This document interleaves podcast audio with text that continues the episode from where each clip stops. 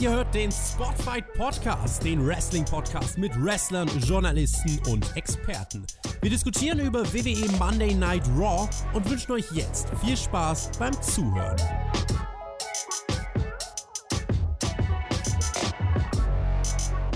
Nach der Horrorshow und unserer Live-Review gestern musste man sich erstmal wieder erholen.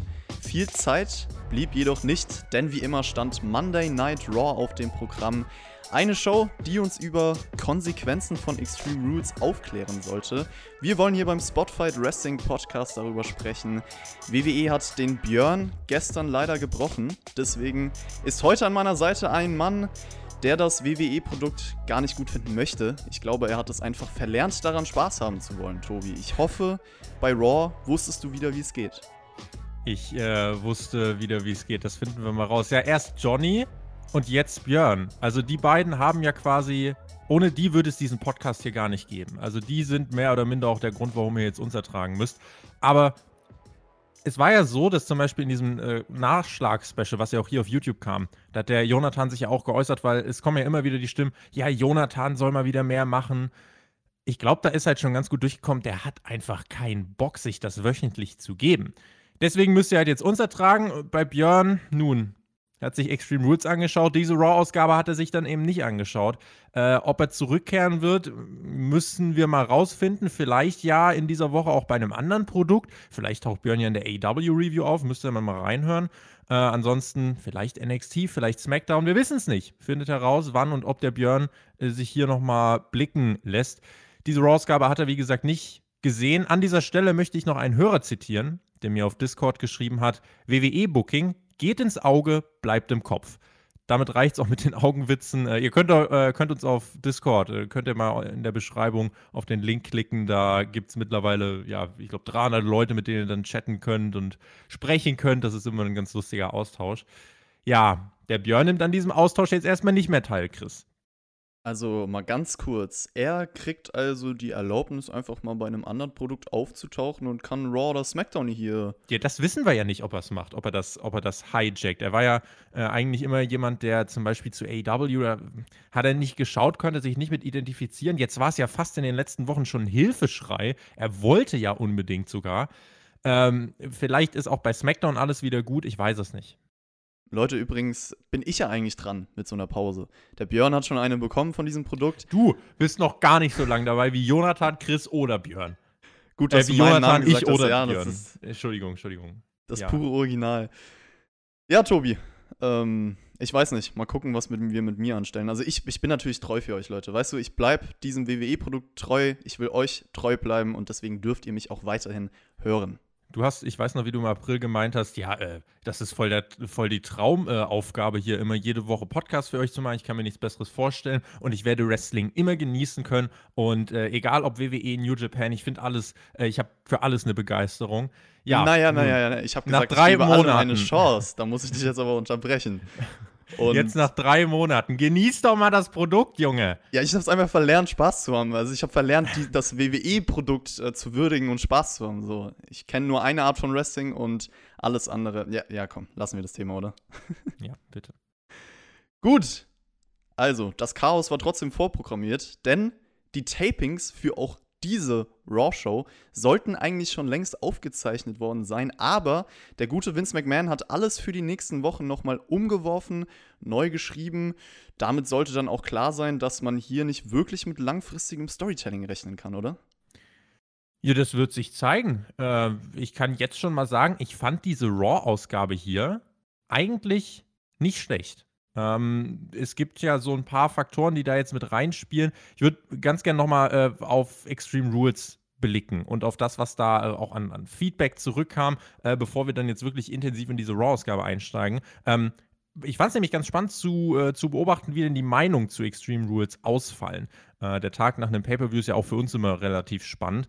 Auf unserer Website war es übrigens so, dass dann wirklich sehr eindeutig 77% Extreme Rules schwach oder richtig schlecht fanden. Nur 12% waren bei gut oder sehr gut. 11% meinten, es war solide. Ähm, für Raw könnt ihr übrigens auch auf unserer Website abstimmen. Spotfight.de ist da eure Anlaufstelle. Und mir war bewusst, dass unsere Sichtweise selbstverständlich von einigen zerrissen werden würde. Auch wir wurden da selbstverständlich angegriffen. Wir können das ja äh, quasi ich sag mal so, unsere Bewertung setzt sich ja aus vielen Faktoren zusammen. Und dann kommen natürlich trotzdem immer Menschen zu uns, die meinen, wie könnt ihr das denn nur so bewerten? Einer meiner Lieblingskommentare war ja tatsächlich, ihr seid nicht objektiv, wie kann Tobi Banks gegen Asuka drei ein Viertelsterne geben, aber dem Match von Shida und Rose bei Double or Nothing dreieinhalb, obwohl das doch ganz klar langweiliges 16 Minuten Wrestling war. Und wenn ich jetzt dann Leuten erklären muss, warum mir Matches ohne Fuckfinish besser gefallen als welche mit, dann, ähm, weiß nicht, ist es eher Zeitverschwendung. Und dann greife ich auch noch mal so ein bisschen das auf, was du jetzt gerade in der Introduction so ein bisschen äh, gemimickt hast, oder sind schon wieder diese englischen Begriffe.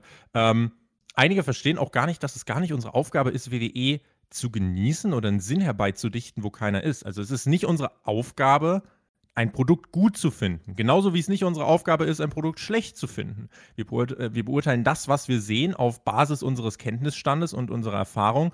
Wir beide schauen ja nun auch über zehn Jahre Wrestling. Ich berichte jetzt seit vier Jahren bei Spotify, beziehungsweise damals noch Wrestling News Deutschland darüber. Also ganz auf den Kopf gefallen sind wir dann jetzt auch nicht. Es ist auch nicht unsere Aufgabe, unsere Erwartungshaltung auf das aktuelle Niveau von WWE herabzulassen. Und das ist dann auch keine Hate-Kultur, die wir befeuern, Vielleicht ist das Produkt einfach nicht gut. Da könnte man ja auch mal drüber nachdenken. Und wenn mir dann jemand beispielsweise sagt, wir haben verlernt, WWE zu genießen, ähm, sorry, das, mit viel Doppelmoral und Augen zu kann man sehr viel verdrehen, da waren die Augen schon wieder, äh, wenn man es denn nur genug möchte. Aber kommen wir zu den Fakten und kommen wir zu Raw. Die Ratings sind auf dem niedrigsten Stand aller Zeiten. Das sind die harten Fakten, das ist der Trend. Und ich bin gespannt, wie groß der Bump, also der Zuwachs nach dem Pay-per-view an Zuschauern sein wird alles unter 1,8 Millionen wäre schon ziemlich alarmierend. Ich würde sagen, damit können wir eigentlich mal über diese Ausgabe sprechen.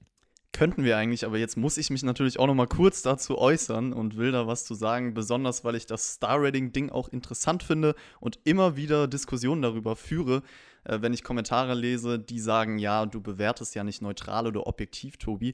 Erstmal zum Glück habt ihr meine Star-Ratings für dieses Event nicht gesehen, weil ich glaube, das wäre dann noch mal schlechter ausgefallen. Und es sind subjektive Ratings, wie sehr jemandem dieses Match gefallen hat. Wie willst du objektiv Matches bewerten? Jeder hat da seinen anderen Fokus, jeder bewertet auf anderen Faktoren und das sind Dinge, die du ja, die du auf emotionaler Basis vielleicht danach auch einfach einfach ausdrückst sozusagen. Und ähm, ich möchte auch noch mal sagen, das hat der Tobi jetzt auch schon mal erwähnt, wir sind keine Leute, die im Vorhinein sagen, ja, wir wollen keinen Spaß an diesem Produkt haben. Natürlich wissen wir, dass dieses Produkt wahrscheinlich vieles nicht so macht, wie wir es eigentlich sehen wollen, von den Grundvoraussetzungen, zumindest weiß ich das. Ich weiß, dass ich nicht vielleicht die richtige Zielgruppe bin, dass ich anderes im Wrestling sehen möchte, aber ich möchte Spaß haben. Ich bin ein positiver Mensch und ich würde würde. Wir wollen alle Spaß haben. Wir wollen wir alle wollen Spaß haben. Wir wollen auch, dass, es, dass WWE ein richtig geiles Produkt liefert. Ja, aber also, wenn es nicht so ist, dann sagen wir das auch. Und ich glaube, man sollte vielleicht eher die, die Ehrlichkeit zu schätzen wissen, dass wir uns nicht verstellen dafür. Und ähm, das sind meine Abschlussworte zu dieser Sache. Und damit Abschlussworte, damit können wir eigentlich auch sagen. War es das für heute? Vielen lieben Dank. like dieses Video und Raw fand auch noch statt. Nee, aber über Raw müssen wir doch sprechen. Sollten wir machen, ja. Und ich muss auch sagen, dass ich die Show nicht schlecht fand. Also, vielleicht schalten die Leute jetzt nicht ab, die sich denken, oh Gott, hier kommt jetzt nur wieder eine Hate-Welle. Also, wir haben jetzt beide schon gesagt, dass das keine schlechte Raw-Ausgabe war. Mehr dazu im Fazit. Ja. Raw startet auf jeden Fall dann doch eher mit einer schlechten Sache und zwar einem Rückblick auf das Eye for an Eye Match von gestern. Rollins musste sich ja übergeben, als Erase Plastikaugapfel zum Vorschein gebracht hat. Und die Kommentatoren geben uns dann ein Update über Rey Mysterios Gesundheitsstatus. Tom Phillips meint auf jeden Fall, dass Ray mit der Zeit eine vollständige Genesung erreichen wird und sein Augenlicht behält. Ich möchte ja nochmal sagen, gestern hätte man den Kontakt zurecht mit mir abbrechen können. Aber wer Spotfight und mir auf Twitter folgt, der hat schon gesehen, meine Freunde sind mir zum Glück loyal geblieben, obwohl ich dieses Event geschaut habe. Tobi, du bist mir auch loyal geblieben, leidest sogar mit mir. Das Augenlicht scheint Ray auch loyal zu bleiben. Einen neuen Vertrag hat er bisher aber noch nicht unterschrieben. Gehst du davon so aus? Lang, so lange bleibt es auch vage, glaube ich. Ja. Ich glaube, er kriegt sein Augenlicht zurück, wenn er einen Vertrag unterschreibt. Ah, okay. Das, das hält man sozusagen in den Händen. Ich verstehe. Gehst mhm. du davon aus, dass er in ein paar Wochen den Vertrag unterschreibt und dann gesund wieder in die TV-Shows zurückkehrt? Ich weiß es nicht. Ich kann es dir nicht sagen. Er hat bis jetzt keinen neuen Vertrag unterschrieben. Das war der äh, Stand zumindest gestern Abend. Ähm, ob er jetzt einen Vertrag unterschrieben hat, weiß ich nicht. Das wird sich zeigen. Ja, also man hat ja jetzt schon angedeutet und gesagt, er wird wieder fit. Das heißt, die Möglichkeit hält man sich auf jeden Fall offen. Und dann alles andere steht in den Sternen. Rollins beginnt diese Raw-Ausgabe mit einer Promo im Ring und scheint immer noch etwas erschreckt über seine Tat zu sein. Meint auch, dass er dieses Bild für den Rest seines Lebens nicht mehr aus dem Kopf bekommt. Und es wurde auch häufig gefragt, ob er es bereut. Er möchte aber lieber die Fans fragen, ob sie es denn bereuen, ihn zum Monday Night Messiah zu machen. Es ist nämlich deren Schuld, dass alles so passiert ist. Und damit hat er das Thema erstmal abgehabt. Und ich finde, ja, ja, je mehr man überhaupt nicht mehr davon spricht, desto besser ist es. Also du wirst einfach keine gute Erklärung finden. Das kann nur total unauthentisch sein, auch diese Promo hier. Ich weiß auch nicht, ob ich Rollins nicht mal lieber vollkommen entschlossen und skrupellos sehen möchte. Also, dass er wirklich ohne Gnade sich für diese Aktion feiert, weil er einfach so ein crazy Psychopath ist. Ich Wie Raymond Reddington. Wie Raymond Reddington. Okay, Blacklist, Leute, da müssen wir kurz ausschweifen. Ich bin gerade Anfang dritte Staffel und das ist so eine gute Serie. Also der ist, Tobi was für den, ist was für den Nachschlag. Wir sprechen ja nach diesem Podcast weiter auf Patreon im Extra-Teil über äh, noch ein paar andere Sachen als Wrestling. Ähm, da können wir mal über Blacklist noch ein bisschen sprechen. Ja, also ich muss auch nach dieser Promo sagen, ich kann mich wahrscheinlich nie mit diesem Monday Night Messiah Gimmick anfreunden. Ich möchte den Wrestler Seth Rollins zurück und ich möchte, dass über diese Augensache einfach nie wieder gesprochen wird. Das Bild geht nicht mehr aus dem Kopf, wie er Rey Mysterio so fest gegen die Ringtreppe gedrückt hat, dass das Auge rauskam. Also hat er nochmal eben die Physik neu erfunden. Ähm, und wie er auch Rays blutiges Auge hier, diese Promo, ne? Es ist so ein bisschen, ich weiß nicht, diese, dieses Monday Night Messiah Gimmick, ich weiß natürlich, dass es einige gibt, die das sehr feiern, aber für mich war das in etwa so aufregend wie eine gute Nachtgeschichte. Wie ich das Auge von Ray hielt es wird für immer ein Teil meines Lebens sein. Das hat mich krank gemacht. Ich kann dieser Art und Weise leider nicht viel abgewinnen. Ähm, und vor allem inhaltlich, nachdem Rollins sich ja zuletzt doch immer selbst zum Messiah erklärt hat. Er hat gemeint, er wird für uns das Produkt besser machen. Jetzt sagt er auf einmal, wir sind dran schuld. Ich hab doch gar nichts gemacht. Warum bin ich jetzt daran schuld, dass es den Monday Night Messiah gibt? Weil du keinen Spaß äh, am Produkt hast. Weil ich es nicht genießen will. Ja. Nee, ich verstehe dich. Also, ich weiß auch nicht. Ich glaube, das Problem an der Sache ist generell, dass diese Story und das, was passiert ist, so wenn du sagen könntest, ja, es ist eine brutale Aktion beim Pay-Per-View passiert und man fühlt wirklich mit Rey Mysterio mit, dann könnte man vielleicht auch eher diese Promo fühlen und die Emotionen fühlen, aber es ist halt einfach so over the top und so unauthentisch alles, dass man es nicht abkaufen kann. Und damit ist die Sache auch schon beendet. So würde ich das zusammenfassen. Er will dann auf jeden Fall weiter über die Zukunft sprechen und keiner würde ihm jetzt im Weg stehen für The Greater Good. Da hat er aber die Rechnung ohne Alistair Black gemacht. Black sagt Rollins, das ist alles deine Schuld, aber ich bin hier, um mich zu rächen. Kickt dann erstmal Murphy um, braut sich mit ihm und wir kommen dann von der Werbepause zurück und sind mitten im Match. Rollins gegen Alistair Black. Rollins bearbeitet den rechten Arm von Black. Black kann sich mit seinen typischen Strikes und Kicks zurückkämpfen, sogar den Black Mess durchbringen, aber er schafft es nicht, das Cover durchzubringen. Und Murphy kassiert dann auch noch einen, weil er sich die ganze Zeit einmischt. Fand ich ein bisschen unnötig, hier den Black Mass zu integrieren, weil das ist ja wirklich einer der wenigen Finisher, die geschützt werden, die glaubhaft sind.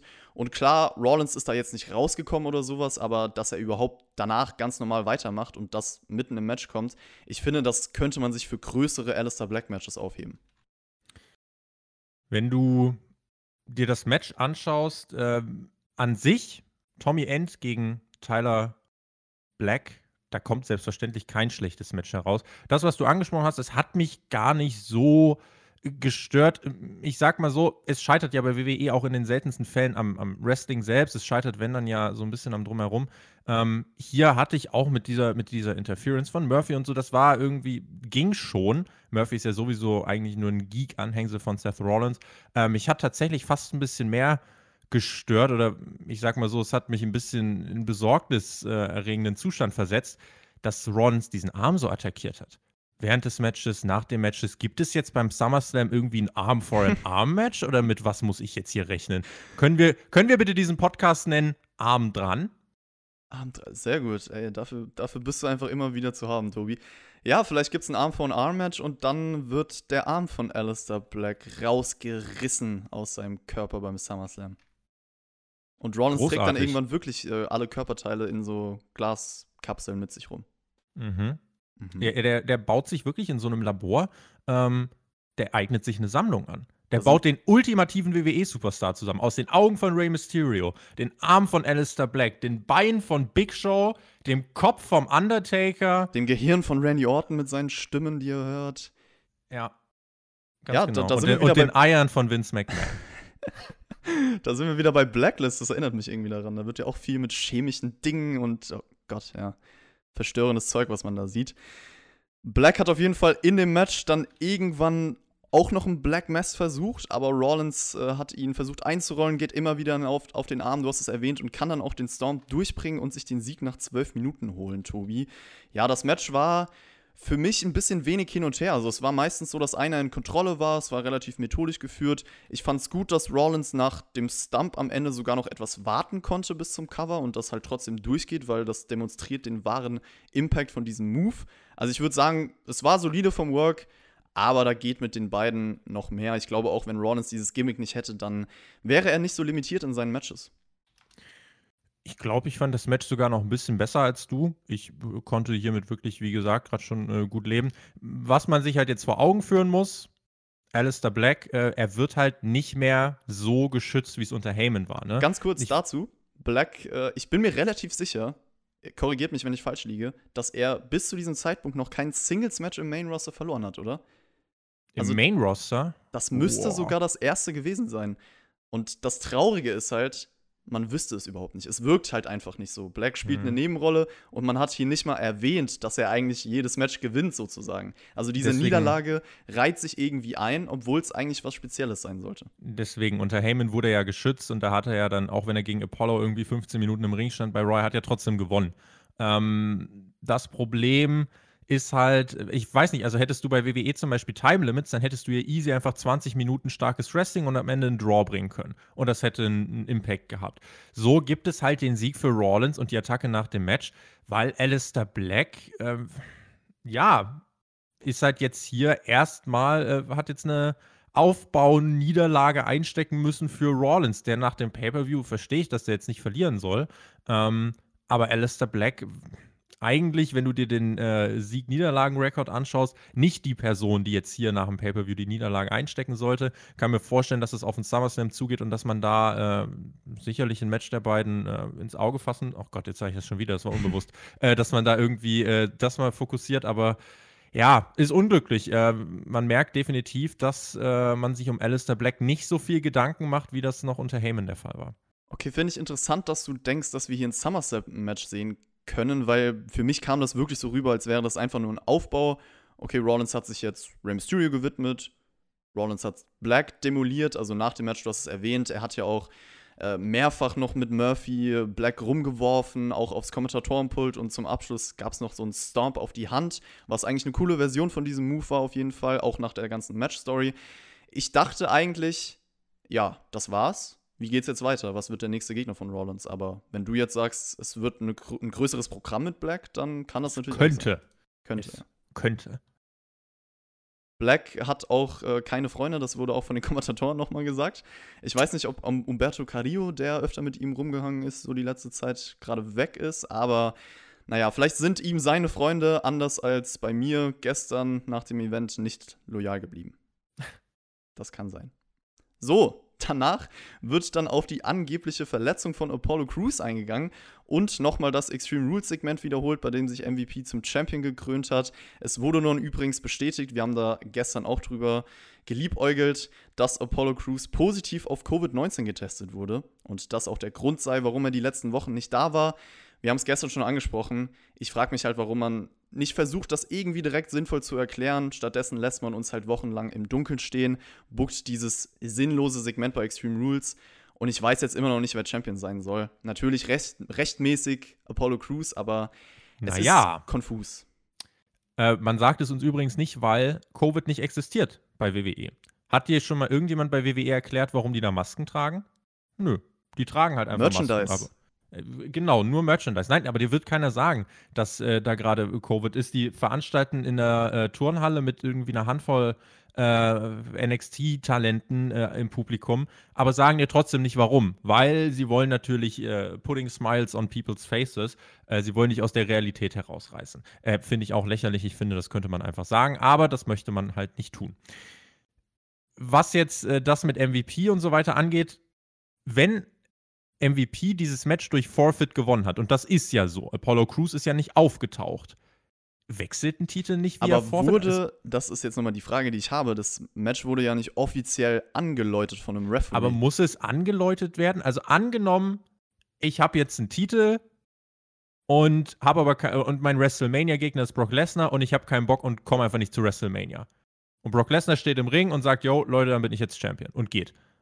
Ist er dann nicht wirklich Champion? Weil, also, ich, man, ja. ich kann doch den Titel dann nicht verteidigen. Und insofern äh, finde ich, kann man jetzt schon darüber nachdenken, ob MVP nicht doch rechtmäßiger Champion ist. Äh, die 30-Tage-Regel gibt es ja auch noch, wobei die müssen wir bei WWE immer, die gibt es dann, wenn man sie braucht. Äh, aber da ist so ein bisschen, ich weiß nicht, äh, da wäre man zum Beispiel wirklich besser dran, einfach zu sagen, hey, Apollo hat äh, Covid, wir werden ihn aber nicht den Titel abnehmen und er wird zurückkommen.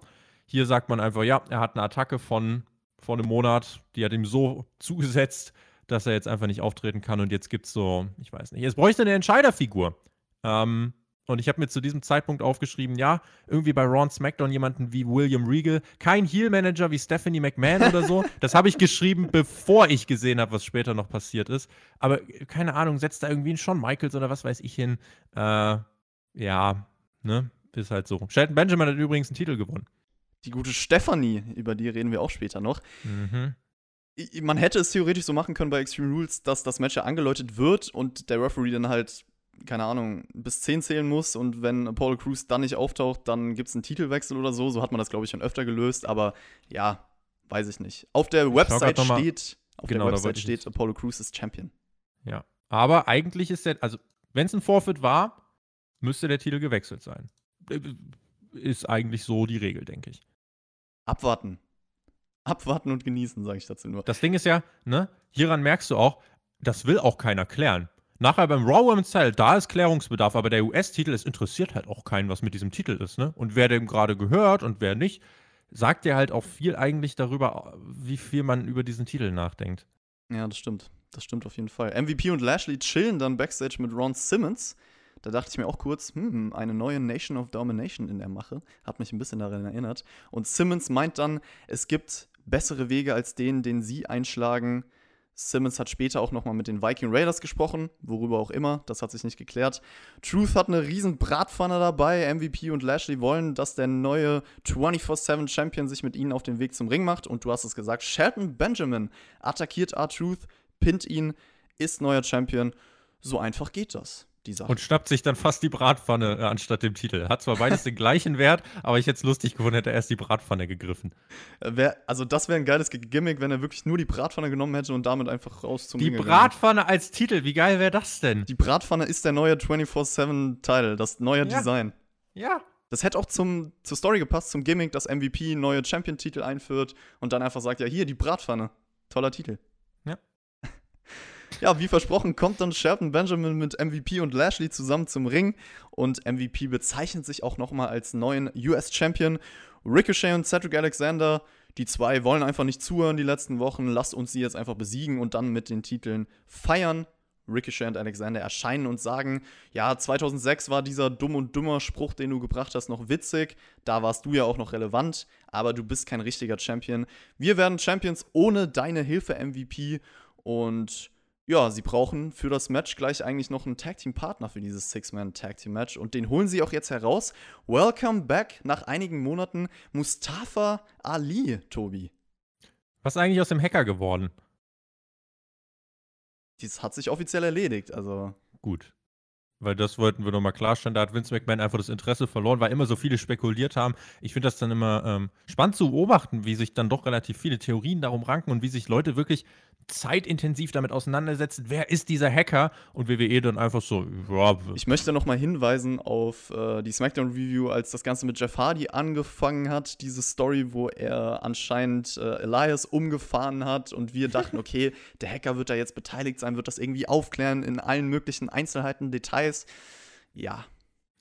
Ricochet und Cedric Alexander ähm, beleidigen hier MVP, seine, äh, er war doch äh, damals relevant 2006. Ist ja lustig, dass MVP auch zehn Jahre nach seiner Prime immer noch bei Monday Night Raw einen höheren Stand hat als Ricochet und Cedric Alexander. Auch das ist ja irgendwie Teil der Wahrheit. Insofern, ähm, nun ja, Mustafa Ali kommt zurück an der Seite von Ricochet und Cedric Alexander. Ich weiß nicht, wie es dir geht. Ich finde, das ist alles in erster Linie, wenn wir uns anschauen, dass hier ein Bobby Lashley drin steht. Der Typ war WWE Championship Challenger letzten Monat. Und ihn zieht das alles so ein bisschen sehr nach unten, weil ich finde, im Moment brauchst du halt eigentlich wirklich starke Heels. Da gibt es einen akuten Mangel. Äh, und ihn jetzt hier irgendwie in diese Veranstaltung von all denen mit reinzuwerfen, weiß ich nicht, inwiefern ihm das äh, gut tut. Dass Mustafa Ali zurück ist und auch was man dann im Match mit ihm gemacht hat, ist voll in Ordnung, kannst du alles so machen. Äh, aber Bobby Lashley wirkt hier für mich so ein bisschen fehl am Platz. Lashley ist eine interessante Thematik, weil wir auch alle geglaubt haben, dass er eigentlich derjenige sein wird, der sich dann im Endeffekt den US-Titel holt. Und ich denke halt, dass man das wahrscheinlich einfach aufschiebt, bis Cruz irgendwie wieder fit sein kann, antreten kann. Dann holt er sich, oder dann ist er eigentlich der rechtmäßige Champion. Lashley wird ihn dann den Titel abnehmen. Ist halt nur die Frage, wie lang und wie lang man dann irgendwie noch so eine Zwischenstory ziehen muss. Und da habe ich so ein bisschen Angst vor, dass das halt in der Versenkung verschwindet. Also verstehe ich deine Bedenken. Und Ricochet und Cedric, ja, es kommt mir so rüber, als müssen sie in diesem Segment auch schon wieder eher wie so Roboter sprechen. Klar, das ist ein grundlegendes Problem, aber auch, dass sie sich so abwechselnd äh, abgesprochen haben. Es wirkt halt sehr konstruiert. Und klar, Ali, ich freue mich, der Typ ist cool, hat was drauf, ich mag ihn. Aber der Return ist halt so aufgebaut, als wäre er irgendein weiterer Typ, war monatelang weg, ist jetzt wieder da, hat nicht wirklich eine Intention oder ja, wird halt einfach in eine Storyline reingeworfen. Da fehlt so ein bisschen die emotionale Verbindung, aber gut, ja. Will ich mich jetzt nicht großartig darüber beschweren. Wie gesagt, ähm, alles, was man auch in diesem Match gemacht hat, das ging dann los. Ähm, Lashley bekommt vorher noch ein paar Superkicks ab und äh, die drei, also Ali, Ricochet und Alexander, machen noch so eine nice Pose zusammen. Die Heels dominieren die erste Phase. MVP kann dann den Drive-By durchbringen, was übrigens für eine gewisse Zeit sein Finisher war früher, also dieser Big Boot in der Ecke. Jetzt ist es ein normaler Move in seinem Moveset. Mustafa Ali dann mit dem Hot Tag, mit einem Suicide Dive, um Lashley übers Pult zu werfen. Draußen springen dann gefühlt alle aufeinander und es gibt den 450 und den Sieg für Ali nach einer Viertelstunde. Tobi, wie war das Match? Am Ende, ja, das, was man erwarten konnte. So und nicht anders hätte das aussehen sollen. Die Match-Story erzählte sich von selbst. Äh, am Ende der große Hottag zu Mustafa Ali. Ähm, holt sich dann nach dem 450 bei seinem Comeback den Sieg. Das passt. Ich habe hieran nichts auszusetzen, nicht viel zu meckern. Wie gesagt, an der Seite von Ricochet und Cedric Alexander. Vielleicht katapultiert er die beiden ja in ungeahnte Höhen, wer weiß. Ja, das Match war okay. Also die Heat-Phase vielleicht ein bisschen zu lang, aber das Chaos außerhalb war unterhaltsam. Und wie gesagt, der Return von Ali, also der Sieg, das ist gut so, das ist simples, cleanes Booking, nehme ich so mit und erwähne ich auch gerne positiv, wenn das mal passiert. Genauso wie in diesem Fall. Dann hatten wir eine Promo von Randy Orton und der meint, er denkt oft an Momente, die sein Leben veränderten, zählt dann auch einige von seinen Erfolgen auf, aber meint besonders die Momente, in denen er andere verletzen kann, zum Beispiel dieser Stuhlschlag gegen Edge und Orton fühlt generell Befriedigung, wenn er Karrieren wie die von Edge und Christian beendet und deswegen wird er das später auch bei The Big Show fühlen. Und Randy Orton, ich glaube, da sind wir uns einig, der Typ ist aktuell einfach locked in sozusagen, on fire mit seinem Charakter, mit seiner Rolle und ich finde, jede Promo ist einfach überzeugend. Das war jetzt keine Ausnahme. Hat sich äh, gut dran erinnert, hat gut mitgezählt. Vor 175 Tagen hat der Edge das Concerto verpasst. Äh, ordentliche hier Promo, er ist das Aushängeschild, er ist der Topstar dieser Company.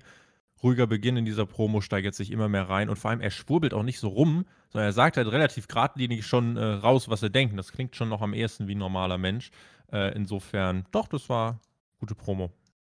Dann bekommen wir ein Video über The Big Show und seine lange Karriere. Es soll ja auch ein bisschen was bedeuten, wenn Orton ihm später den Puntkick verpasst. Also deswegen finde ich das vollkommen richtig, ihn nochmal zu hypen, um das vielleicht einfach noch ein bisschen relevanter später zu gestalten. Und Christian war via Satellite zugeschaltet. Das hat auch damit korreliert auf jeden Fall. Joe fragt ihn, wie es ihm geht. Und äh, Christian meint dann, er weiß nicht, ob er je wieder derselbe sein kann und ob Orton und Flair ja, ob er den beiden je wieder in die Augen schauen kann. Also er ist auch immer noch geschockt davon, was Orton ihm angetan hat und er hofft, dass Big Show ihm später eine Lektion erteilen kann. Also das hier und dieses Video vorher von Big Show als Element ist irgendwo wichtig gewesen bei dieser Show, um halt die Ernsthaftigkeit und die Atmosphäre vor dem Main Event auch akkurat äh, zu übertragen. zeigt einfach, wie viel dahinter steckt und was das auch für Orten bedeuten würde, wenn er noch eine weitere Karriere beendet. Richtig, du betreibst was? Storytelling. Du erzählst den Leuten, was für ein Match stattfindet. Du erzählst ihnen, warum es wichtig ist. Du lässt äh, Betroffene wie Christian zu Wort kommen, der auch hier ähm, ordentliche Promo hält und das Ganze nochmal intensiviert. Randy Orton gegen Big Show ist 2020 das Zugpferd einer Raw-Ausgabe nach einem Pay-Per-View. Das muss man jetzt einfach mal so festhalten. Was man davon hält, äh, ist halt, ja, muss jeder dann für sich selbst entscheiden. Ja, das stimmt auf jeden Fall. Aber da haben wir in den letzten Wochen auch schon genug über das Thema Big Show und die Zukunft gesprochen. Backstage sehen wir, apropos Zukunft, könnte Bianca Belair sein. Die hat letzte Woche ihren Return gefeiert und meint dann auch, keiner kann es besser als sie. Sie wird ganz schnell nach oben ragen. Peyton Royce hat was dagegen. Es kommen dann so ein paar EST-Wortspiele, die fast so gut sind wie unsere Augenwortspiele, aber auch nur fast. Und Ruby Riot kommt dann dazu, macht sich über die Niederlage der Iconics letzte Woche lustig. Royce warnt dann Belair, bevor sie so endet wie Liv Morgan an der Seite von Ruby Riot. Und ich würde sagen, wir können auch kurz noch das Match durchgehen. Das war nämlich relativ kurz. Danach Peyton Royce gegen Ruby Riot. Riot kann sich tatsächlich nach Ewigkeiten mal wieder durchsetzen, ein Singles-Match für sich entscheiden. Riot Kick nach knapp über drei Minuten und sie kann es danach selber kaum fassen, Tobi. Bianca Belair ist zurück. Ich liebe diese Frau. Ich finde sie großartig.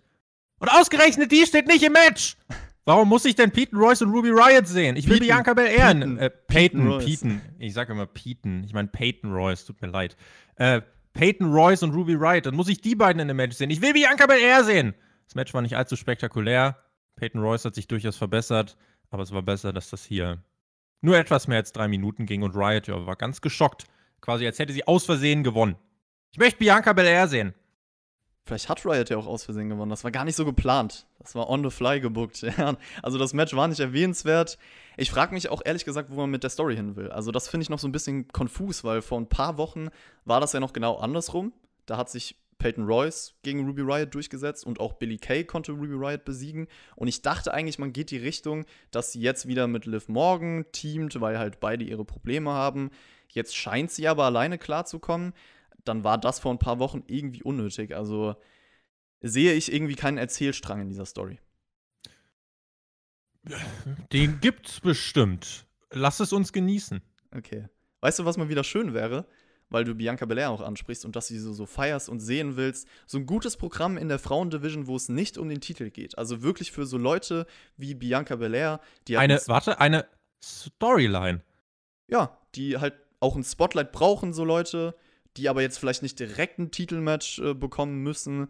Dazu bräuchte man natürlich Ideen und einen Gegner. So.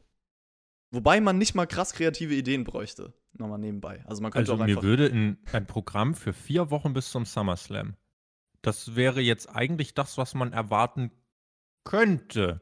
Also ich, ich will jetzt nicht, also meine Erwartung, ich will jetzt nicht eine Erwartung, also ich will ja jetzt nicht, dass jemand denkt, ich würde hier das nicht genießen wollen, aber äh, also ich hätte nichts dagegen. Ja, ich hätte auch nichts dagegen. Also ich hätte auch nichts dagegen, wenn man wirklich einfach einen ebenbürtigen Gegner irgendwie etabliert für Bianca Belair, was dann in einem starken Wrestling-Match beim SummerSlam endet mit einem ganz normalen Sieger und einer Verliererin. Schön wär's so. Ich, ich erwarte, also wenn wir jetzt mal ehrlich sind, Tobi, ich erwarte doch gar nicht so viel, oder? Ist das nicht Wrestling? Das kann man eigentlich als Grundlage des Wrestlings verstehen, ja.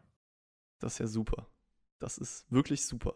Grundlage bei Raw die letzten Wochen war auch so ein bisschen immer wieder ein Interview von Charlie Caruso mit Angel Gaza, weil sie natürlich ein bisschen auf ihn steht. Und äh, der Rest der Truppe von Angel Gaza war auch dabei.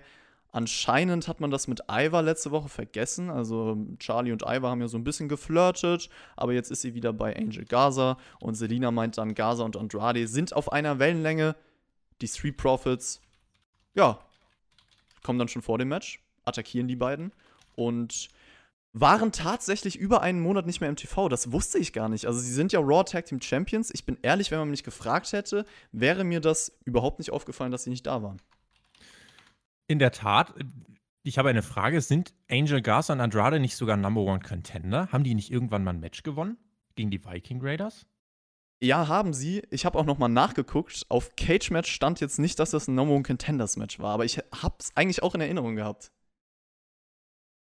Das wäre nämlich, weil dann könnte man sich fragen, warum war das nachfolgende Match kein Titelmatch. Aber äh, aufgrund des Ausgangs äh, eh egal. Ich mag Angel Garza, das kann ich mal noch vor dem Match einschieben. Street Profits gegen Garza und Andrade. I bring the swag like nobody can. Also der Theme, ohne Spaß, der macht Bock. Da kannst du mir erzählen, was du willst, Tobi. Du hast es einfach verlernt, an diesem Theme auch Spaß zu haben, wenn du das nicht feierst. Ja. Der Theme, bitte, Leute, stimmt mir zu, der Theme macht Bock. So, Punkt aus Ende. Das ist Fakt. Und mal sehen, ob du vielleicht es geschafft hast, bei diesem Match Spaß zu haben. Denn Dawkins räumt irgendwann auf. Montez Ford zeigt am Ende wirklich ein Spinning, Flying, Jumping. Drehung, hunderttausendfache. Aber, aber wirklich bis zur Hallendecke. Bis zur Hallendecke. Frog Splash zum Sieg nach elf Minuten. Ja, äh, das Match selbst äh, kannst, du, kannst du so machen von mir aus. Also äh, relativ simpler Aufbau. Die Heels kommen gut rein, die Faces drehen. Es gibt den Hottag für äh, Montes Ford. Dann wieder Cut-Off vor den Heels. Dann der Hottag für Dawkins. Und am Ende dann äh, dieser Frog Splash, der als Move spektakulär ist. Die Champs gewinnen. Äh, das geht schon klar. Angel Garza und Andrade, die vor nicht allzu langer Zeit noch kurz von Big Show im Handicap-Match gesquasht wurden. Gut, die halten relativ lang mit den Tag Team Champions mit, aber das sollten wir ja alles gar nicht so hinterfragen. Ist eh auch schon zu lang her. Wer weiß, dass das überhaupt passiert ist. Äh, aber so für dieses Match, was man hier gemacht hat, ist okay. Ich finde halt, zwischen Garza und Andrade musst du dich halt langsam dann doch entscheiden, in wem du jetzt mehr siehst, weil ich finde, es gibt nicht mehr so wirklich einen Weg dran vorbei, jetzt beide gegeneinander zu stellen. Ansonsten ist das potenziell echt eine Abwärtsspirale. Ja, ich fand das letzte Woche gut, was man mit den beiden gemacht hat in diesem Elimination Tag Team Match. Auch, dass sie ja irgendwie ihre Differenzen haben, aber es trotzdem schaffen, zusammenzuarbeiten und ähm, da so ein bisschen Details reinzubringen. Aber ich bin auch mal gespannt, äh, in was das jetzt enden wird. Und das Match hier, ich würde sagen, von der Qualität war das relativ unspektakulär, aber dieser Finisher natürlich am Ende, das war, war schon eine coole Sache. Also AVD hat ja seinen Frog Splash gerne diesen Five-Star Frog Splash bezeichnet und der von Montez Ford. Bei Raw war auch so einer, kann man sagen. Und äh, die Tag Team Champions gewinnen clean. Gutes Booking. Ich sag's nochmal, ich lobe das, wenn es simpel gemacht wird. Und äh, wir sehen dann später an dem Abend auch nochmal Gaza und Andrade, die Selina Vega beweisen wollen, dass sie ein gutes Team sein können. Mal sehen, wie sie das vielleicht auch nächste Woche schon anstellen. Wir kriegen dann einen Rückblick auf das Raw Women's Title Match von gestern und dieses grauenhafte Finish. Anscheinend war es ja so, dass Asuka eigentlich als Siegerin geplant war, aber Vince McMahon wollte durch das Booking das Interesse an der heutigen Raw-Ausgabe steigern. Tobi, hat das bei dir funktioniert? Mich hat interessiert, wie es weitergeht. Ich meine, es war ja klar, dass äh, Banks den Titel jetzt natürlich nicht haben kann. Ähm, das Problem, was halt hier auftritt, grundsätzlich, ähm, was jetzt hier bei Raw passiert, ist alles schön und gut und auch in Ordnung, aber mit einem Fuck-Finish beim Pay-Per-View ein Titelmatch in der Wochenshow aufbauen, das sollte halt, wenn dann eigentlich umgekehrt sein. Und ich finde, da sieht man halt, äh, dass WWE gerade wirklich einfach nur für Ratings bookt. Und dass sie vor allem kurzfristig booken. Also da irgendwie das äh, wunderbare Match eigentlich beim Pay-Per-View wirklich durch so ein Finish zu ruinieren, war es nicht wert, ehrlich gesagt. Also dann äh, weiß nicht, bring eine Kontroversität, die vielleicht nicht ganz so arg ist, nicht ganz so ein Fuck-Finish, wie es jetzt beim Pay-Per-View war. Äh, bring, bring von mir aus was das. Sasha Banks legt den Fuß beim Pay-Per-View unter das Bottom Rope, der Referee sieht es aber unglücklich nicht und dann gibt es in der Wochenshow halt zwei Wochen später nochmal ein Rematch. So, dann hast du es und dann äh, hast du nicht so ein ekliges Finish beim Pay-Per-View. Ähm, insofern, ja, Interesse hoch. Was heißt hoch? Also, irgendwie wollte man es dann halt jetzt aufklären. Man hat es ja auch gemacht. Genau, erstmal schauen wir, wie man es aufgeklärt hat. Also Bailey und Sasha Banks, die natürlich mit dem Raw Women's Titel auch rauskommt, äh, erscheinen, haben vier Titel um sich herum. Sasha spricht auch an, dass natürlich darüber gemeckert wird, sie hätte den Titel gar nicht verdient, aber sie meint, sie hat ihn sich erkämpft. Und Asuka hätte damals den Titel geschenkt bekommen von Becky Lynch. Und auch, wie sie dem Ref gegenüber gestern diesen grünen Mist ins, ins Gesicht gespuckt hat. Und äh, Bailey hat dann gemeint, sie musste als Role Model einfach das Richtige tun. Sasha ist jetzt Two Bells Banks. Sie feiern miteinander, bis der Theme von Asuka ertönt. Und der richtige Champion erwähnt dann, oder es wird nochmal gesagt, auf jeden Fall von den Kommentatoren irgendwann in diesem Segment, ich glaube an diesem Zeitpunkt, dass Asuka eigentlich der richtige Champion sei. Und Asuka ist dann auch wütend, äh, meinte, das ist mein Titel. Stephanie McMahon hält dann aber Asuka davon ab, in den Ring zu steigen. Du hast es erwähnt. du hast dir Gedanken gemacht, hm, äh, es bräuchte ja eigentlich irgendwie eine Figur, die das entscheidet bei diesem US-Title. Stephanie Skype McMahon. Stephanie Skype McMahon erscheint dann auf dem Titantron, hält Asuka, wie gesagt, davon ab, in den Ring zu steigen, spricht davon, dass das Raw Women's Title Match gestern eine Horrorshow war. Ja, eine Horrorshow. Marketing-Gott, diese Frau. Keiner hat gewonnen. Deswegen gibt es nächste Woche das Titelmatch. Und du hast es eigentlich erwähnt, das Pay-Per-View-Match war im Endeffekt nur dafür da, um das Raw-Match nächste Woche zu bringen. Das ist wichtiger. Ich finde das persönlich auch schade, weil meiner Meinung nach hast du bei Extreme Rules einfach ein gutes Wrestling-Match dadurch zerstört. Und vielleicht, wenn man das aus Perspektive sieht, die ich jetzt nicht einnehmen kann, ja, äh, hilft es den Ratings, whatever, kann schon sein. Aber ich finde, es hilft halt nicht der Reputation dieser Company, solche Booking-Entscheidungen zu bringen. Wahrscheinlich äh, stand die Leitung gestern nach dem Match dann auch nicht direkt, beziehungsweise halt beim Pay-Per-View, weil sonst hätte sie da schon was sagen können. Der US-Titel interessiert Stephanie McMahon halt auch nicht. Also juckt sie einfach nicht. Ähm, was sie hier erklärt hat, ist ja basically, dass jetzt keiner gewonnen hat. Ne? Jetzt kann man fragen, ist der Titel denn jetzt vakant? Aber Asuka hat ihn eigentlich auch nie so wirklich verloren. Insofern, äh, ja, bei zwei Wochen oder in zwei Wochen gibt es dann äh, bei Raw das Titelmatch und dann werden wir erfahren, wer denn nun der Champion ist. Ähm, ja, warte mal, in zwei Wochen gibt es das? Ich dachte nächste Woche. Nächste Woche oder in zwei Wochen? Äh, nächst, gibt, stimmt, es gibt nächste Woche das Titelmatch, ne? Ja, ich glaube schon.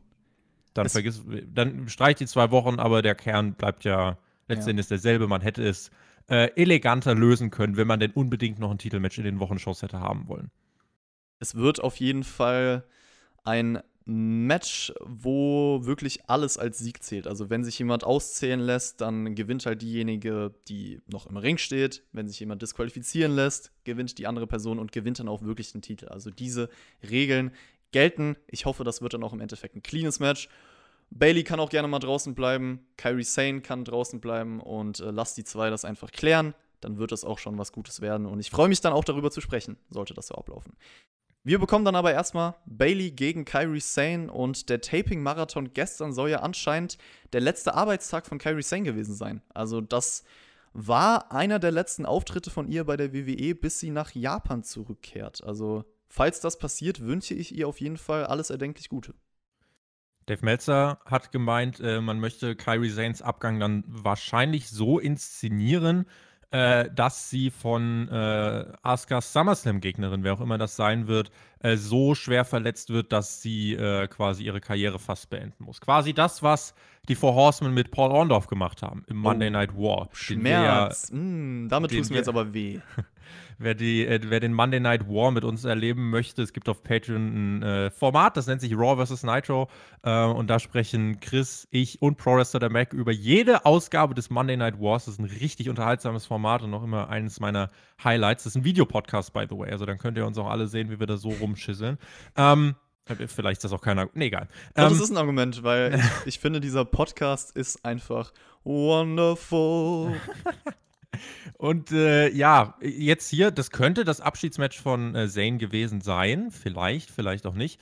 Ähm, in jedem Fall war es kein schlechtes Match. Es gab aber eine Sache, ich weiß nicht, äh, ob du es gleich angesprochen hättest. Es gab eine Inset-Promo von Shayna Baszler. Das hätte ich angesprochen, Tobi, aber ja, erzähl. Es tut mir leid, aber ich kann es nicht unbeachtet lassen, während hier der Postbote klingelt. Ähm, willst willst du hang, aufmachen? Da, nein, möchte ich nicht, ist mir egal. Da hing ein großer Fernseher an der Wand. Und Shayna steht fast mit dem Rücken zum TV gedreht. Äh, dreht euch jetzt mal alle vom Monitor weg. Weiß Warte. nicht, ob, ob, ihr. Dreht euch mal vom Monitor weg, genau. Ja, es sei denn, ihr sitzt im Auto. Dann guckt, dann guckt bitte weiter auf die Straße. Ähm, und dann hinter ihr, hinter Shayna ist der Fernseher. Das heißt, sie muss nach rechts hinten schauen, muss, sich, muss einmal den Kopf richtig eindrehen. Und dann kommt Charlie Caruso von links und Shayna muss dann ein Interview geben, in dem sie ihren Kopf verrenkt auf den Fernseher schaut. Charlie Caruso links steht ihr das Mikrofon um den Hals herum hält. Also, ich bin ausgebildeter Mediengestalter. Wenn ich sowas in einem Abschlussfilm präsentiert hätte, würden die Prüfer meinen, Junge, was ist denn bei dir schief? Lass die Menschen doch mal machen, was Menschen machen. Das war Folter für meine Augen, dieses Setting zu sehen. Und eine so große Medien- und Unterhaltungsfirma wie WWE produziert hier Inhalte, bei denen Azubis nicht mehr durch die Prüfung kommen würden. Das war mir ein Bedürfnis, das loszuwerden, wie furchtbar das war. Entschuldigung. Inhaltlich hat Shayna Baszler gemeint, also man kann es eigentlich runterbrechen auf, ich sollte viel mehr Spotlight bekommen. Das ist so die Quintessenz des Ganzen gewesen. Währenddessen Kyrie Sane kommt im Match immer näher an den Sieg heran, kann dann auch den Insane Elbow durchbringen, aber dann der, ich würde fast sagen, vorhersehbarste Kickout ever durch dieses äh, Seil aufs Bein legen von Bailey. Ich mag diese Kickout sowieso nicht, weil das sieht man immer 10 Sekunden vorher, dass es dann nicht das Ende vom Match sein wird. Und äh, Bailey bringt dann ihren eigenen Elbow durch. Nearfall, den habe ich abgekauft.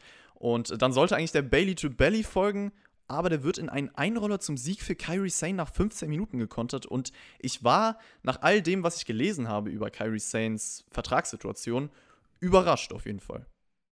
Ja, ich tatsächlich auch. Also das Match ähm, war, war wirklich nicht verkehrt, das war gut. Fing solide an, wurde immer besser, coole Aktion, coole Nearfalls und ein überraschendes Finish, kein Fuck-Finish.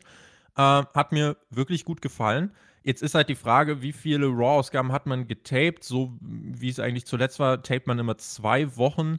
Ähm, ist dann jetzt die Frage, ob es dann nächste Woche ein Segment geben wird, wo, weiß ich nicht, Shayna vielleicht Kyrie Zane dann äh, attackiert, nachdem sie mit Asuka jubelt, äh, nachdem die ihren Titel verteidigt hat. Irgendwas kann ich mir vorstellen, wird man bringen. Ähm, ich kann mir jetzt nicht vorstellen, dass nach diesem Match Kyrie Zane einfach vom Erdboden verschluckt wird. Ich fand das Match auch ganz gut. Ich würde sogar fast sagen, das war das beste Match bei Raw. Ja. Ja. ja.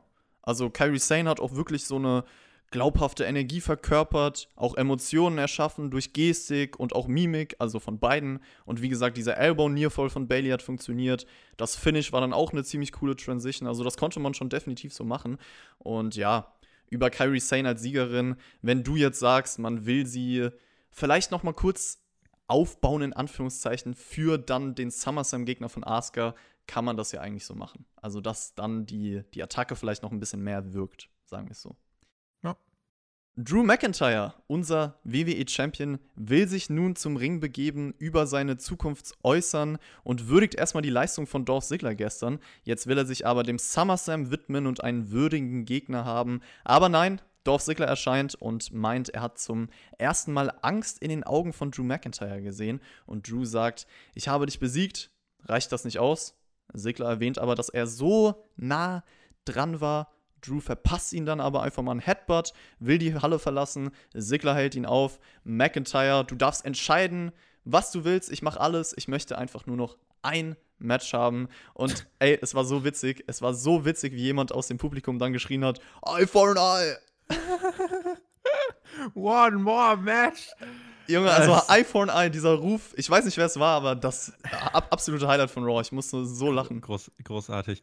Ja, Seth Rollins nach Mania, dann Lashley, dann Sigler und Drews Promo hier. Ich fand die bis zu einem gewissen Zeitpunkt richtig stark, weil Dolph Sigler kam raus und Drew so richtig im Gesichtsausdruck, Alter, was willst du denn jetzt hier? Und auch wirklich hat Dolph mehrfach unterbrochen, hat gesagt, Junge, ich habe dich vor 24 Stunden besiegt, was willst du? Zisch ab. Du hast nichts zu melden. Und das ist einfach, diese Seite möchte ich von, von einem coolen Badass-Face, äh, der Champion ist, das möchte ich sehen. Dass er keinem irgendwie Titelmatches hinterher wirft. Dolph Ziggler konnte die Stipulation bestimmen. Er, er hatte Extreme Rules auf seiner Seite äh, und trotzdem hat er verloren beim Pay-Per-View nach einem Claymore-Kick. Und äh, er ist als Challenger damit durch. Aber WWE braucht Ratings, also muss es nächste Woche noch ein WWE-Titelmatch geben. Äh, leider das dann der Punkt, wo ich McIntyre dann wieder. Ab dann war es eben nie mehr so cool, weil er sagt die ganze Zeit: Nein, kriegst kein Titelmatch. Und 30 Sekunden später, ja gut, wenn ich die Stipulate, ja, dann eigentlich schon. Und das ist, äh, das, das, ist halt Quark. Also warum kann Drew nicht äh, Sigler einfach wie die Schmeißfliege behandeln, die er ist? Soll er ihn einfach nochmal drei, vier Minuten durch die Gegend werfen, durch den Tisch, durchs Plexiglas, whatever. Sigler ist eh ganz unten. Der hat, glaube ich, in diesem Jahr ein Singles-Match gewonnen gegen Otis. Gegen Tucker. Gegen er hat gegen Tucker. Otis nicht gewonnen. Gegen Tucker, oh, ja. Äh, also viel schlechter geht's für Sigler ja dann ohnehin nicht. Ähm, insofern, ja, nächste Woche Raw Women's Championship Match, WWE Championship Match. Ähm, Championship ja. Monday on Raw. Äh, Wäre mal wieder Zeit, ne? Haben es gibt jetzt übrigens, irgendwann gibt es so eine Bumpy Award Raw-Ausgabe. Das ist so eine Slammy Award Nachfolgeausgabe, die soll wohl jetzt irgendwann kommen. Ja, damit wird man jetzt das Ruder herumreißen. Ja, das ist so die Sache, äh, inwiefern man mit kurzfristigen Titelmatches Woche für Woche, sind wir wieder bei WCW und Nitro, äh, inwiefern man damit äh, dann wirklich Quote holen kann. Mit Topstars kannst du es wahrscheinlich machen, aber auch nur für eine begrenzte Zeit. Dolph Ziggler ist halt kein Topstar. Das ist richtig. Nächste also, Woche, also übrigens, äh, ich sehe es halt eigentlich in Stein gemeißelt. McIntyre holt sich irgendwie nach 10 Minuten den Sieg und dann gibt es den RKO von Orton und unser SummerSlam Main Event steht. Nächste Woche erstmal Extreme Rules 2.0.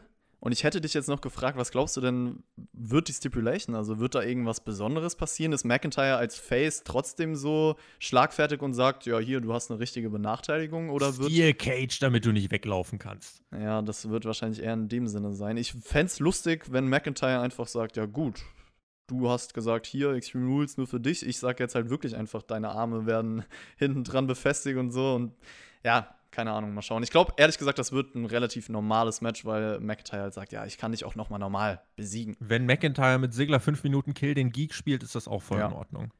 Oder es wird ein 10-on-1 Handicap-Match und Sigler wird einfach vom ganzen Roster fertig gemacht. Aber ich glaube, wir sind uns einig, das war ein Segment, um die Zeit vor Orton versus McIntyre noch mal zu überbrücken. Ja. Nächste Woche wird das Match dann wahrscheinlich anfangen, aufgebaut zu werden. Und das wird die eigentliche Fehde für den SummerSlam. Wir kriegen aber jetzt erstmal noch was anderes mit Randy Orton. Und äh, davor sehen wir noch mal vor dem Main Event eine Big Show-Promo, die auch relativ lang ging. Und er meint, er wollte nie, dass der alte Legend Killer wieder aus Orten herauskommt. Schwelgt dann in Erinnerung der alten Zeit mit Orten, aber das hätte sich natürlich alles geändert. Und viele meinen, heute sei die Karriere von The Big Show zu Ende, aber er will nicht zulassen, dass Randy Orton über sein Karriereende entscheidet.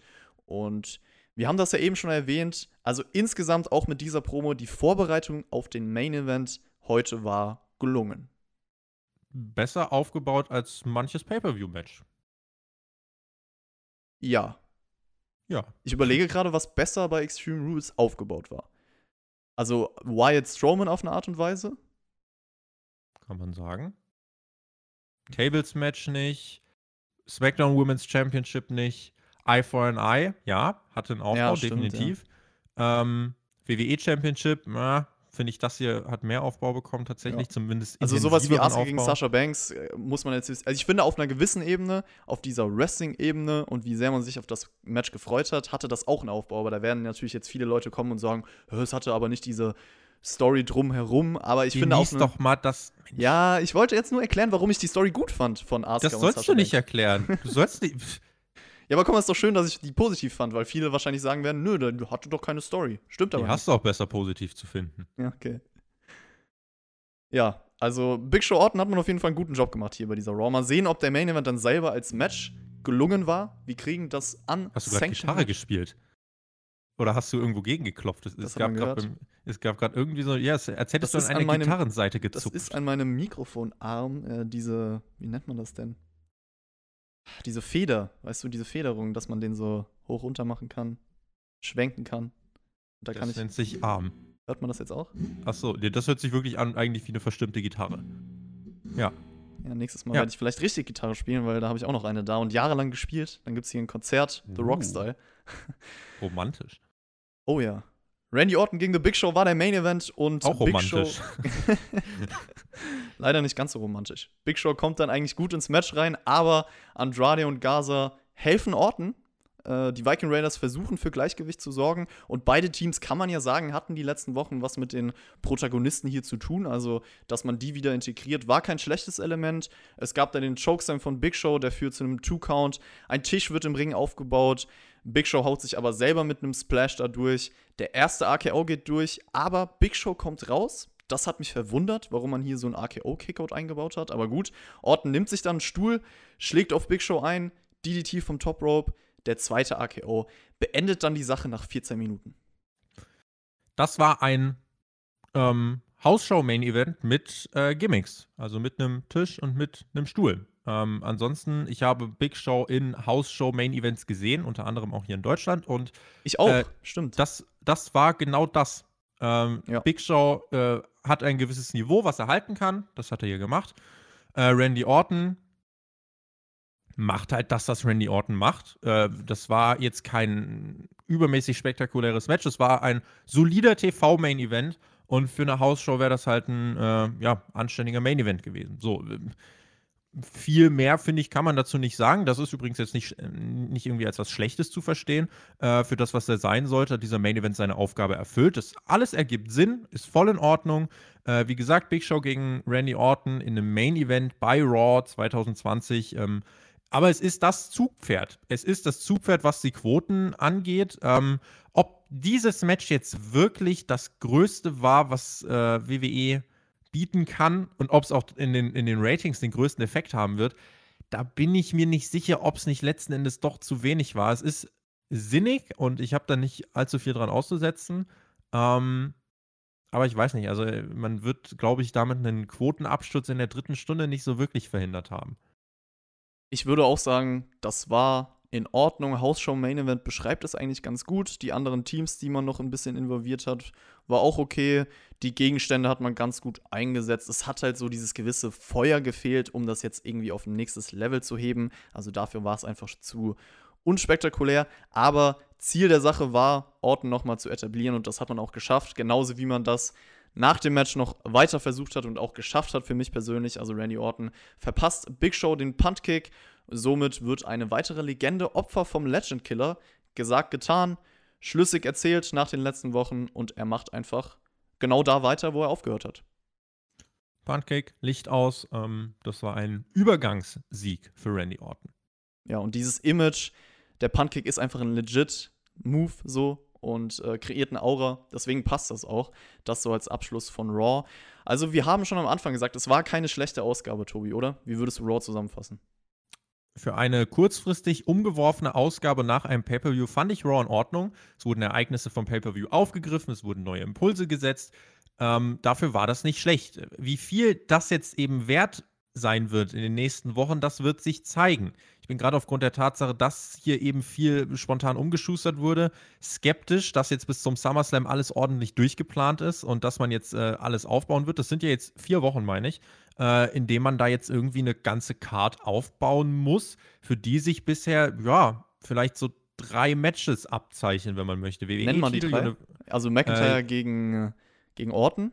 Fiend gegen Strowman Stimmt, und dann ja. kannst äh, und dann kannst du von mir aus irgendwie um den äh, um, um Sheamus und vielleicht Jeff Harden, ja, wobei die haben ihren Barfight bei SmackDown. Dann hast du irgendwie ein Raw Women's Championship Match von Asuka gegen irgendwen, der Kyrie Zane attackiert. Ich überlege gerade, was ist denn noch was gibt's denn noch für Story? Was haben wir denn jetzt hier bei Raw gesehen? Was passiert mit dem US-Titel? Je nachdem. Du wirst ein Tag-Team-Titel-Match vielleicht noch kriegen. je nachdem, wann Apollo Crews zurückkommt.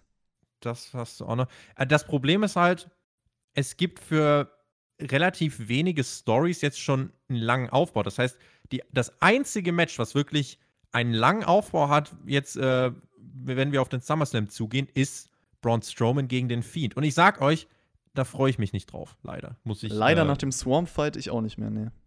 Und natürlich nach allem, was ich mit The Fiend im Ring gesehen habe bisher.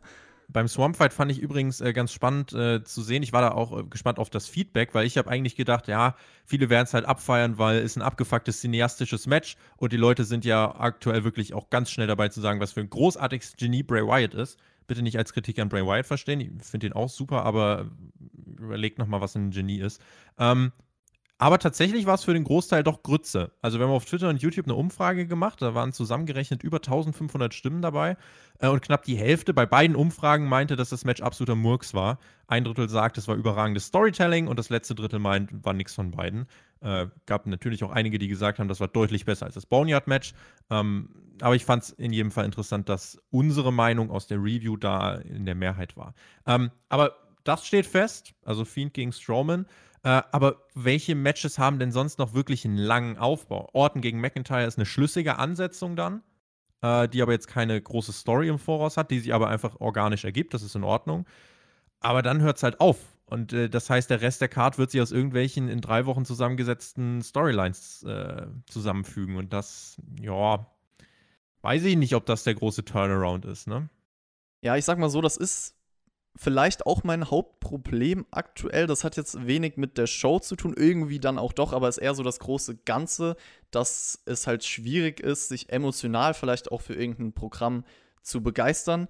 Aber nichtsdestotrotz war das keine schlechte Raw-Ausgabe. Also die Show war besser als Extreme Rules auf jeden Fall. Man hat dem Wrestling ein bisschen Zeit gegeben, auch wenn da jetzt keine allzu besonderen Matches dabei waren. Aber viel cleanes Booking, viele cleane Finishes und schau mal, ich belohne das, wenn das der Fall ist. Und deswegen, Randy Orton wurde weiter etabliert, das war wichtig. Kann man so machen, diese Raw-Ausgabe. Wie das große Ganze dann aussieht, ist nochmal ein anderes Thema. Yes. Alright. Dann danke dir, Tobi, dass du dich hier erbarmt hast, dabei zu sein. Das hat mich gefreut, das hat mich Spaß Vielleicht gemacht. hat diese Raw-Ausgabe Björn ja dazu gekriegt, dass er irgendwie vielleicht mal zu SmackDown wenigstens vorbeischaut. Da gibt es den großen Barfight und da gibt es das Fallout vom, vom Swamp-Fight. Was ist denn jetzt mit Strowman? Ist er wirklich ertrunken? Spielte sich das alles nur in seinem Kopf ab? Mir haben so viele Leute gesagt, ja, warum vergleichst du das denn nicht mit dem, mit dem äh, Firefly Funhouse-Match? Also, Cena ist danach nie wieder in der Show aufgetreten. Also das, äh, da scheint Bray Wyatt, selbst wenn das in Cenas Kopf nur stattfand, scheint er ziemlich abgefuckt zu haben. Würde mich wundern, wenn Braun Strowman jetzt ein paar Monate nicht mehr auftaucht. Insofern, nun ja, warten wir einmal ab. Vielleicht interessiert das den Björn so sehr, dass er bei SmackDown wieder dabei ist. Ich weiß es nicht. Vielleicht macht Wyatt es ja auch wie MVP und ist jetzt einfach neuer Champion. So. Oder so. Das sehen wir dann bei SmackDown. Das war's auf jeden Fall von der Raw Review. Ich bedanke mich, dass ihr bis hierhin dabei gewesen seid. Lasst auf jeden Fall gerne auch ein Like auf dieses Video da, das hilft uns immer. Und ansonsten lasst es euch gut gehen und bis zum nächsten Mal. Wir sprechen jetzt weiter im Nachschlag auf Patreon. Ich freue mich sehr. Haben äh, ja, sicher das eine oder andere, über das wir jetzt sprechen können. Vielen lieben Dank an alle Zuhörer. Kommt gut in die Woche. Habt eine schöne Zeit. Genießt Wrestling. Macht's gut. Auf Wiedersehen. Tschüss.